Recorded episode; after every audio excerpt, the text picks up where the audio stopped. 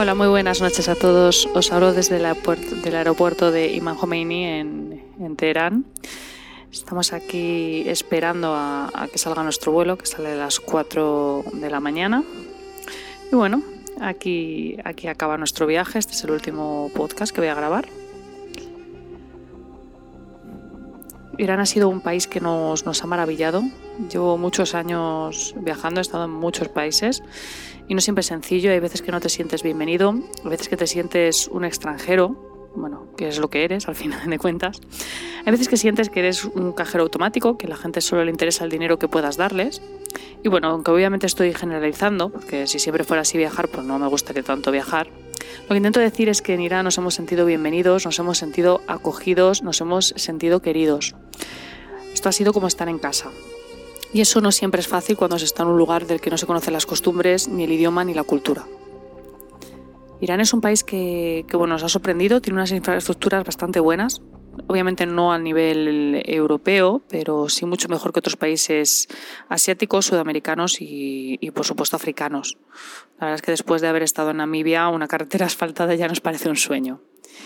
Las ciudades están refletadas de fuentes, de, baños públicos, eh, que aunque bueno, ellos no, utilizan papel higiénico, no están muy mal, eh, aunque entended que, para mí el nivel de estar mal es el nivel de, India, que aquello era horroroso. Entonces, pues bueno, aquí más o menos están aceptables. Es un país, eh, además, que tiene una riqueza histórica y cultural bestial, edificios con, con miles de años de antigüedad, con un estado de conservación impresionante, unos estilos arquitectónicos únicos y lugares pues que vivieron momentos de la época tan, tan legendarios pues, y con personajes como Ciro el Grande o Jerjes I.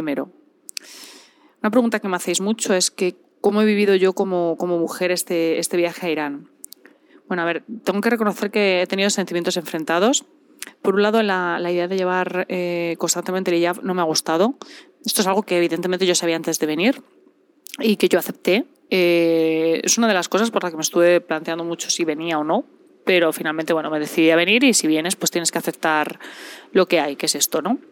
No es que sea molesto, ¿vale? Porque al final es un pañuelo, pero es una imposición y las imposiciones pues nunca son buenas. Eh, es la sensación de, de tener que taparte porque tu cuerpo está mal o es pecado o algo así. Es, es un poco eso, ¿no? Entonces, a mí no me ha gustado.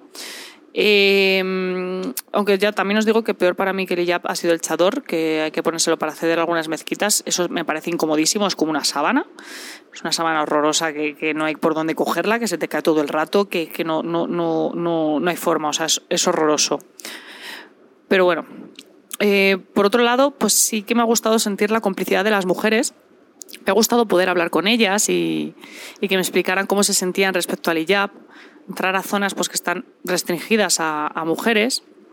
La mayoría de las chicas con las que yo he hablado del tema eran jóvenes y todas bueno, se mostraban en desacuerdo con él, sobre todo por, por la imposición que, representa, como os digo. También es verdad que todas hablaban inglés o español que, y que no eran musulmanas practicantes. Vamos, que yo con las mujeres del otro bando pues no he podido hablar porque al final pues no, no no se implican o no saben el idioma, entonces pues tampoco es, es tan fácil. Lo más cerca que he tenido ha sido la mujer de Abbas y no hablaba muy bien inglés, entonces tampoco hemos podido saber muy bien cuál era su punto de vista. Eh, a mí llevar el hijab durante estas dos semanas ha hecho un poco que me metiera en su piel. Eh, al final tenía que cubrir mi cabeza cuando, cuando nos acercábamos a un, en el coche, porque yo en el coche me lo quitaba, ¿vale? Cuando nos acercábamos a un coche a un control policial, pues te lo tenías que quitar. Tenías que estar un poco pendiente de que no se te cayera en público mientras comes, porque es muy fácil que al final se te resbale y no te des ni cuenta. Y, bueno, eh, obviamente el nivel de costumbres que tienen ellas pues no es el mío, pero creo que me ha servido un poquito para empatizar con ellas. De hecho, hace un ratito hemos estado en, en una clase, la clase de español de Abbas, que ha sido lo, lo, último que hemos hecho en Teherán, curioso, y la profesora eh, me ha estado preguntando que cómo me sentía respecto a esto. Eh, había varias chicas en clase. Eh, la verdad es que ya os digo que durante el viaje ha habido varias mujeres que me, han preguntado por el tema. Y una de las cosas que me ha dicho esta, esta mujer ha sido que, que los hombres han olvidado que el Corán también les dice a ellos que no deben mirar a las mujeres, que no solamente con que las mujeres se tapen basta. Entonces me ha parecido curioso que, que me haya aportado ese, ese dato. Yo, bueno, al haber viajado con mi marido no puedo, hablar, no puedo hablaros tampoco desde la visión de una mujer viajando sola en Irán. Yo he tenido dos experiencias desagradables en este aspecto. Eh, fue con, estando con David en el, en el bazar de Siraz, que dos chicos, además muy seguidos, me, me tocaron el culo, ¿vale? Hay, hay, imbéciles en todas partes, pero por lo que me han dicho aquí esto es delito. De hecho, eh, podrían haber ido a la cárcel si yo los hubiera denunciado. Así que supongo que se aprovechan un poco de las extranjeras que, que, ni sabemos que se puede denunciar, ni evidentemente vamos a hacerlo. Yo al menos no, tampoco me parece que proceda.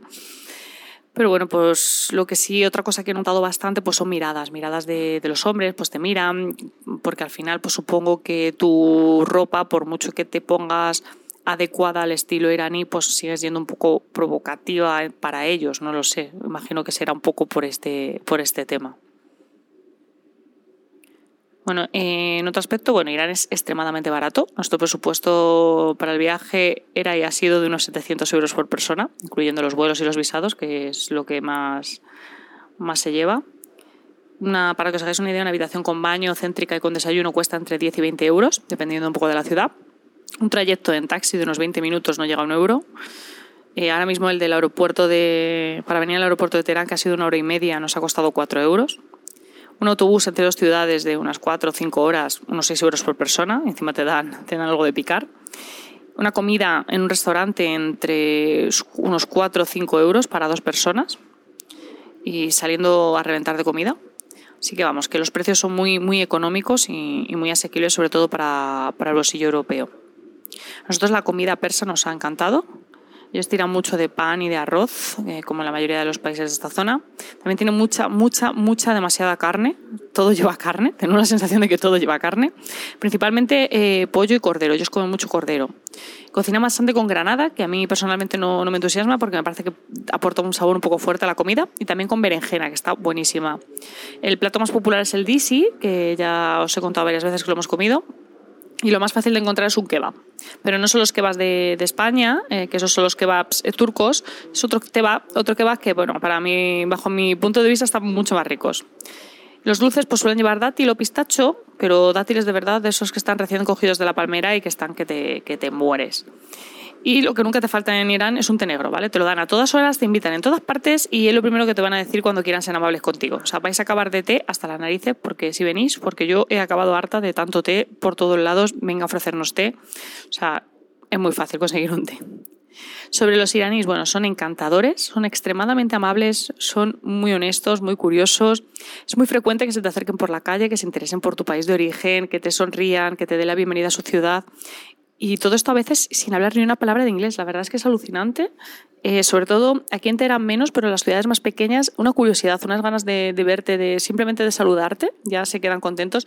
Ves a, chicos, a niños por, por la calle que se te acercan, sonríen, hablan entre ellos como si no se atrevieran a, a saludarte. Mucha gente te pide selfies, fotografías, te, te paran, te pide que les hagas fotos. No sé, la verdad es que son encantadores. A mí me han parecido encantadores, desde luego aunque también hay que decir que no son tontos, ¿vale? Siempre conviene un poco mirar antes de, de comprar nada o utilizar aplicaciones como Snap para desplazarse, para no, no, pagar de más, ¿vale? Porque, bueno, aunque no, suelen, no se les va mucho la pinza, sí que es verdad que hay veces que te piden un poco más de lo que valen las cosas, ¿vale? Se aprovechan también un poco de la confusión entre tomanes y reales, o al menos esa es la sensación que nos ha dado a nosotros, porque sí que alguna vez, no sé si a lo mejor es culpa nuestra, que no nos enterábamos, pero nos ha dado un poco la sensación de que jugaban un poco con eso. Pero bueno, es un país muy barato y hasta, hasta lo más caro, pues aquí al final acaba resultando barato porque para nosotros pues no es, no es caro. Y obviamente pues no es un país perfecto. El visado es muy caro y aunque no nos ha parecido tan complicado de obtener como pensábamos que iba a ser, sí es cierto que nos causó mucha incertidumbre en su momento y bueno, nos dio un poquito quebradero de cabeza. Otra pega de Irán, conducen fatal, y cuando digo fatal es muy, muy mal, al nivel de la India, incluso peor. Hemos visto de todo, gente dando marcha atrás en mitad de una autopista, circulando en sentido contrario por el arcén, conduciendo con los pies en el salpicadero, hablando por el móvil, bueno, a todas horas, mirando WhatsApp, mirando aplicaciones, superando los límites de velocidad. Bueno, por supuesto, los semáforos y pasos de peatones son un sálvese quien pueda, en fin, una locura. Otra peguilla, bueno, pues que comunicarse puede llegar a ser desesperante. Por lo general no dominan el inglés, así que llegar al entendimiento puede ser muy complicado. Las leyes obviamente son muy estrictas, hay que tener cuidado. Por lo general levantan un poco la mano con los turistas, pero tampoco hay que volverse loco. El tema del Otro tema, el del dinero. El dinero es un rollo porque hay que traer todo el dinero en efectivo, ¿vale? Y bueno, que no es mucha cantidad porque, como os digo, es un país muy barato, pues hay que calcular cuánto se va a necesitar y llevarlo todo encima, todo el viaje, que al final es un engorro. Irán es un país increíble, con un potencial turístico asombroso, un país que lo tiene todo para ser el destino vacacional perfecto, pero que por desgracia se encuentra en la cuerda floja. Y es que tampoco os voy, a, os voy a mentir, ¿vale? Es un país con unas relaciones complicadas con el resto de países de la zona y sobre todo con Estados Unidos. Eh, tiene un gobierno que no da ningún tipo de garantía al extranjero, unas leyes que pueden resultar muy incómodas, por decirlo de algún modo, y que pueden hacer que mucha gente rechace la idea de venir aquí. Yo entiendo que dé miedo venir, entiendo los reparos, yo misma los tuve. No sé cuántas veces nos planteamos cancelar el viaje. Bueno, sí, la verdad es que fue cada vez que secuestraban algún petrolero en el Golfo o bombardeaban las refinerías sauditas. Pero si algo he aprendido en estas dos semanas es que este país no es solo su gobierno. Los iraníes no se merecen ser castigados por tener los gobernantes que tienen. Nos lo han repetido hasta la saciedad y la verdad es que creemos que es cierto. Nos lo han demostrado cada día desde que aterrizamos. Creo que este país se merece que al menos se conozca como es realmente. Y esa ha sido la idea en la que se ha basado este diario de viaje, la idea que espero haberos transmitido y la principal motivación que tuvimos para viajar aquí, conocer la realidad de Irán sin prejuicios. Me gustaría cerrar este, este diario agradeciéndoos a todos que, que nos hayáis seguido los pasos durante, durante esta pequeña aventura y sobre todo agradeciéndole a David, a mi marido, su paciencia, su colaboración y su apoyo incondicional porque sin él este podcast desde luego no hubiera sido posible. Así que de nuevo muchas gracias por haber estado ahí y como dicen, como dicen aquí, joda Jafet.